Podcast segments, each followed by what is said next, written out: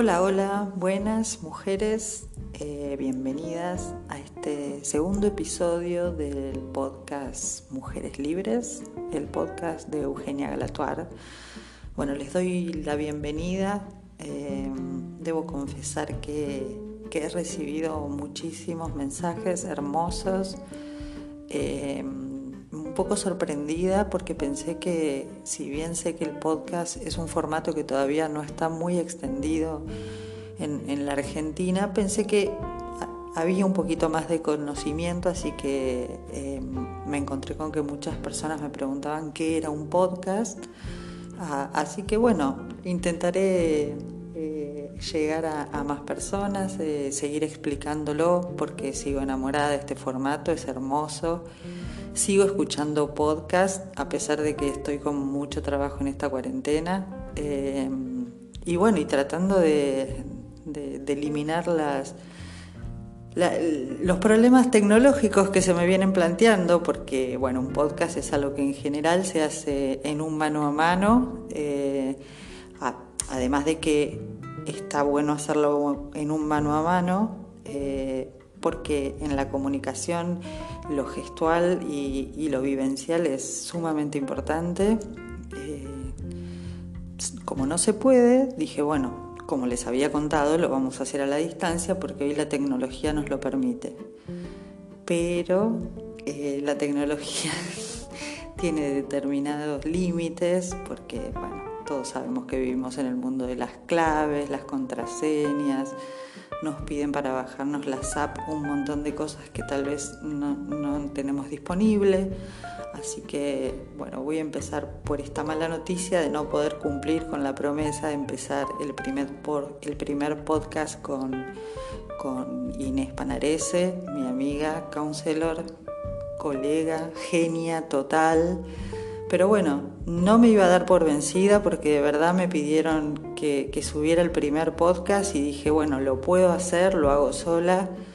Es toda una responsabilidad, aunque es un formato tan lindo que siento que, estoy un poco hablando conmigo misma y sintiendo que, que todo lo que pueda decir y que me salga del corazón va a ayudar a quien lo escuche. ¿Qué hice? Pensé, bueno, si me tengo que poner a hablar sola frente a, la tecnología, en este caso es a través de, un programa que está en el celular, dije, bueno, ¿qué tema podría tocar que les pueda ayudar en estos momentos? Me surgieron muchísimos. Pero dije, bueno, hoy las personas estamos encerrados, estamos conviviendo en, una habitualidad a la que no estamos habituados, valga la redundancia, y eso implica pasar muchas horas con personas, nuestros familiares, con quienes no estamos acostumbrados a estar tanto tiempo. Entonces, ¿qué es lo que está tan presente? La comunicación, un tema del que se habla tanto, que siempre está en debate, estando en cuarentena, no estando en cuarentena. La comunicación es eso que hace, es, la vía a través de la cual mm, la relación entre dos eh, fluye. Eh, así que decidí tocar este tema. Creo que es un tema importante para reflexionar hoy por hoy. Eh, así que bueno, vamos a hablar de comunicación. Ustedes habrán escuchado hablar de comunicación asertiva, de comunicación violenta, de comunicación pasiva. Yo les voy a traer el tema de la comunicación no violenta. Eh, por supuesto, sabemos que cuando nos comunicamos con otros, a pesar de, del amor que le podemos tener al otro, los seres humanos tenemos tendencia siempre a querer tener la razón, a, querer imponer nuestro criterio y, y no nos damos cuenta que nos limitamos a ver nuestra perspectiva, que es algo de lo que hablé también en el primer podcast. No sé si habrán visto que hay una viñeta que es bastante famosa donde hay dos personas enfrentadas y abajo entre los dos está el número 6 o el número 9 como lo quieran, depende eh, el que lo mire. Bueno, un poco de eso va la perspectiva. cada uno desde su lugar ve una parte, cuando en el medio lo que está es eso que existe. Así que, bueno, eh, en el caso de que escuchemos tan solo lo que hacemos para, rebatir o criticar, ese es el primer punto que tenemos que trabajar que es cómo abordamos la forma en la que leemos aquello que está sucediendo cuando nos comunicamos. El primer punto de la comunicación no violenta es la observación. Eh, la comunicación no violenta es un sistema que, que sistematizó un psicoterapeuta norteamericano llamado Rosenberg que lo definió como cuando nuestra comunicación permite dar y recibir de una manera compasiva, la felicidad reemplaza a la violencia y el sufrimiento. Bueno, es todo un desafío. Vamos a ver los cuatro pasos de, la comunicación no violenta de Rosenberg. Bueno, como les decía, el primer punto, el del primero de los componentes, es la observación sin evaluar. Todo un desafío. Observar sin evaluar. Saber comunicarnos implica liberarnos de la posibilidad de realizar todo juicio de valor y de etiquetaciones. Se trata de convertir nuestras palabras en ventanas en lugar de puertas que bloquean una conversación. Esto claramente no significa que no juzguemos, porque nosotros tenemos nuestro propio, nuestros, nuestros propios valores, nuestros propios prejuicios que se ponen en juego inevitablemente cuando nos comunicamos con otro. Es por eso que el punto número uno es el más importante, porque no es que no vayamos a tener nuestros prejuicios, es un ejercicio el poder eh, darnos cuenta cuando estamos haciendo una lectura de la situación, teñida de nuestros prejuicios. ¿Para qué? Para poder dejarlos a un lado, para poder observar con los prejuicios de lado, intentando hacer un análisis y una observación lo más objetivo posible, porque sabemos que somos sujetos y es imposible que seamos objetivos al 100%. ¿Qué hacemos una vez que realizamos la observación sobre nuestra comunicación? El segundo, el segundo paso, y no menos difícil, es identificar y expresar los sentimientos y las emociones. Identificar nuestros sentimientos. Em, hay algo que, en lo que no nos han, no nos han enseñado, eh, que es el tema de la gestión de las emociones. Mm, no hemos crecido eh, dentro de, una educación en la cual nos enseñaran a gestionar nuestras emociones. Es por eso que a veces eh, lo difícil de, nuestro sentir es poder estar en contacto con lo que nos pasa. Mm, no siempre que nos pasen tener emociones negativas o que nos pasen cosas difíciles, eh, es malo, sino que a veces lo malo es no poder identificarlo y no poder procesarlo. Eh, la gestión de las emociones es algo de lo que se habla cada vez más, de hecho se habla mucho en cuanto a que los padres tienen que ayudar a sus hijos a aprender a gestionar sus emociones eh, y creo que, que es el paso más importante.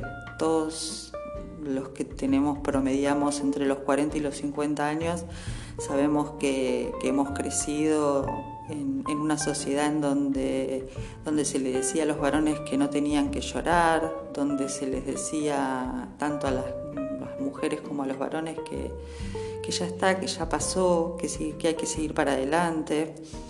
Eh, creo que hoy los padres son mucho más conscientes de que tienen que acompañar a sus hijos.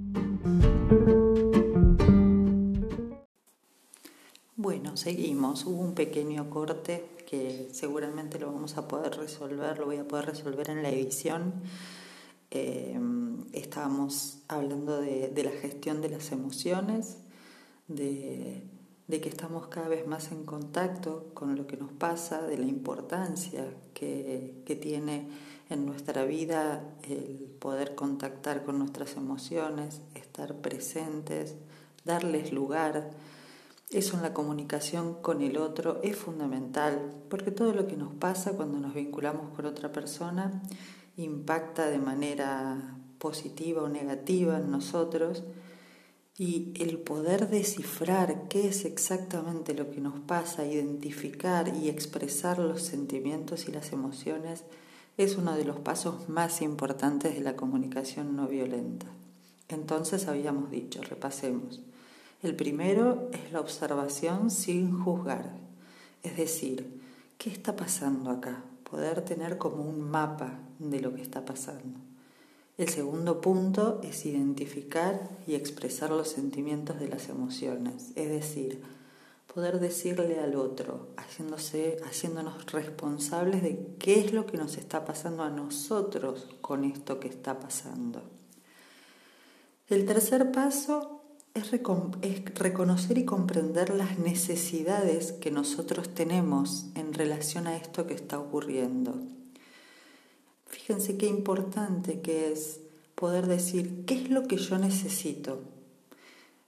Observo, identifico mis emociones y reconozco mi necesidad. Una necesidad es algo que generalmente tiene que ver con algo que no estamos teniendo.